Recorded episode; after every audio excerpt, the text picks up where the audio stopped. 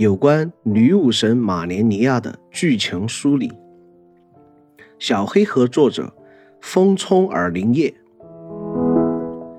关于马莲尼亚，其实我想说的特别多，主要还是因为不明朗的故事脉络，许多还未揭示的前因后果，使他背负了过多不清不楚的骂名。看到很多人的讨论以后，也激发了我自己的不少想法，所以希望能理清楚思路并记录下来。所以挖掘了一定程度的信息后。在我个人看来，他一定是一个挣扎着反抗命运，但最后却没有得到皆大欢喜的结果，带着浓烈悲剧色彩的角色。也许人们习惯性的认为神该完美无缺，但《埃尔登法环》中的众神们是将人性各方面都体现的淋漓尽致的。首先是关于抗争这一点。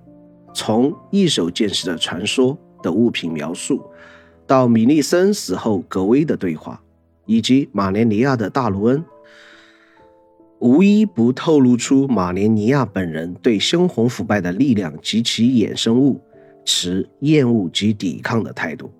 尊府骑士是忠心追随马连尼亚本人的部下，腐败眷属则只是期望着腐败女神夺舍马连尼亚的弃子。两者有最本质的区别，它有着原本最神圣的大卢恩，且游戏中猩红腐败效果为持续性损失血量，而马连尼亚的特性为攻击回复血量。那么恩惠之中仍存有的他的对抗意志，正是用来对抗猩红腐败之力的。更何况大卢恩还是他被击败后给予玩家的物品了。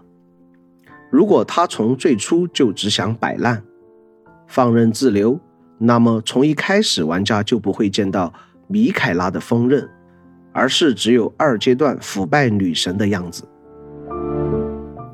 学习流水剑法，抑制自身的猩红腐败，带领了自愿追随他的尊府骑士成为无人能敌的非议。速疾缠身的妹妹与永远年幼的兄长相互扶持。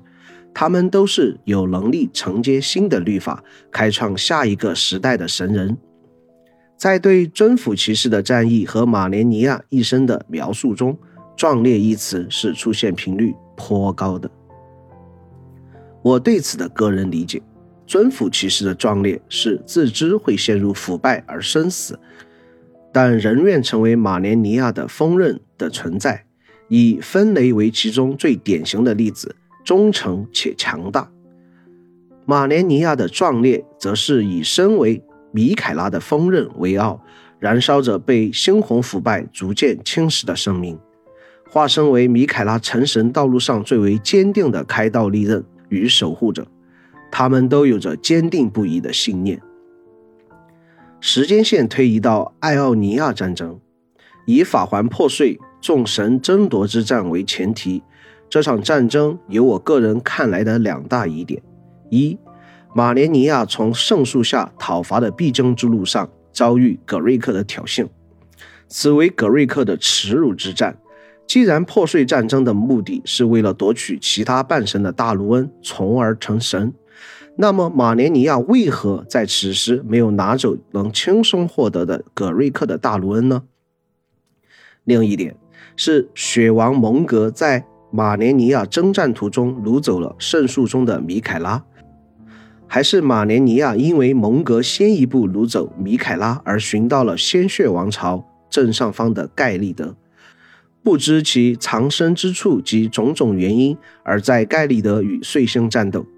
红狮子骑士留下抑制盖利德的腐败，被称为背井离乡，也许证明盖利德也并非碎星的主场。在这之后的艾奥尼亚战争，剑碑记录为双方战成平手，但实则两败俱伤。盖利德生灵涂炭，化为炼狱；红狮子骑士背井离乡，意志腐败；碎星将军失去神智，陷入疯狂，等待着被英雄挑战刺死的命运。马连尼亚第一次释放长期压制的猩红腐败。而那股力量强大到反噬自身，他昏迷并就此陷入沉眠。由芬雷一路披荆斩棘，将他带回圣树。马连尼亚人格中的抵抗意志和为人的尊严与品格就此分离，并在艾奥尼亚沼泽中诞生出了米利森五姐妹。关于为什么宁愿放弃原则也不能输掉这场战争，是因为和米凯拉的誓约，要坚定拥护他成神的道路，还是未尝一败的意志？我认为后者不太站得住脚。那么回归到最初抢夺大陆恩的目的。前面不拿走葛瑞克大陆恩的行为是与此相悖的。为了胜利并夺取大卢恩，无需在乎手段。我个人的理解是，如果赢下和碎星的战斗，那么在米凯拉成神的道路上就没有过多的阻碍了。让米凯拉成为下一个时代的神，行使他的律法，既能彻底根除猩红腐败，成就了米凯拉，也拯救了自己。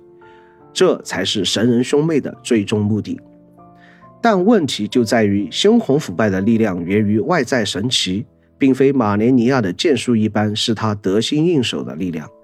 他放下尊严，孤注一掷，但结果失败了。这就是他身上悲剧色彩最为浓烈的地方。米凯拉的失踪，自己身心的逐渐残破，化作最后未能达成失败的悲怨。其实，对于蒙格掳走米凯拉和马连尼亚南下征战中是否有米凯拉的主观意志影响，我是有着怀疑态度的。但对于这部分最合理的解读，就只能等待后续 DLC 剧情了，因此不多赘述。折断金针，并在生树下失魂落魄，等待米凯拉归来的马连尼亚的开场白是：我做了好长的梦。身体如黄金失色，血液陷入腐败，堆积了不计其数的尸骸，就为了等到那个人归来。而玩家将金针交给米利森后，他会说自己再也不做噩梦了。如果没有法环破碎以来发生的一切的话，马连尼亚一定是同米利森一般有着坚定自我的高洁剑士吧。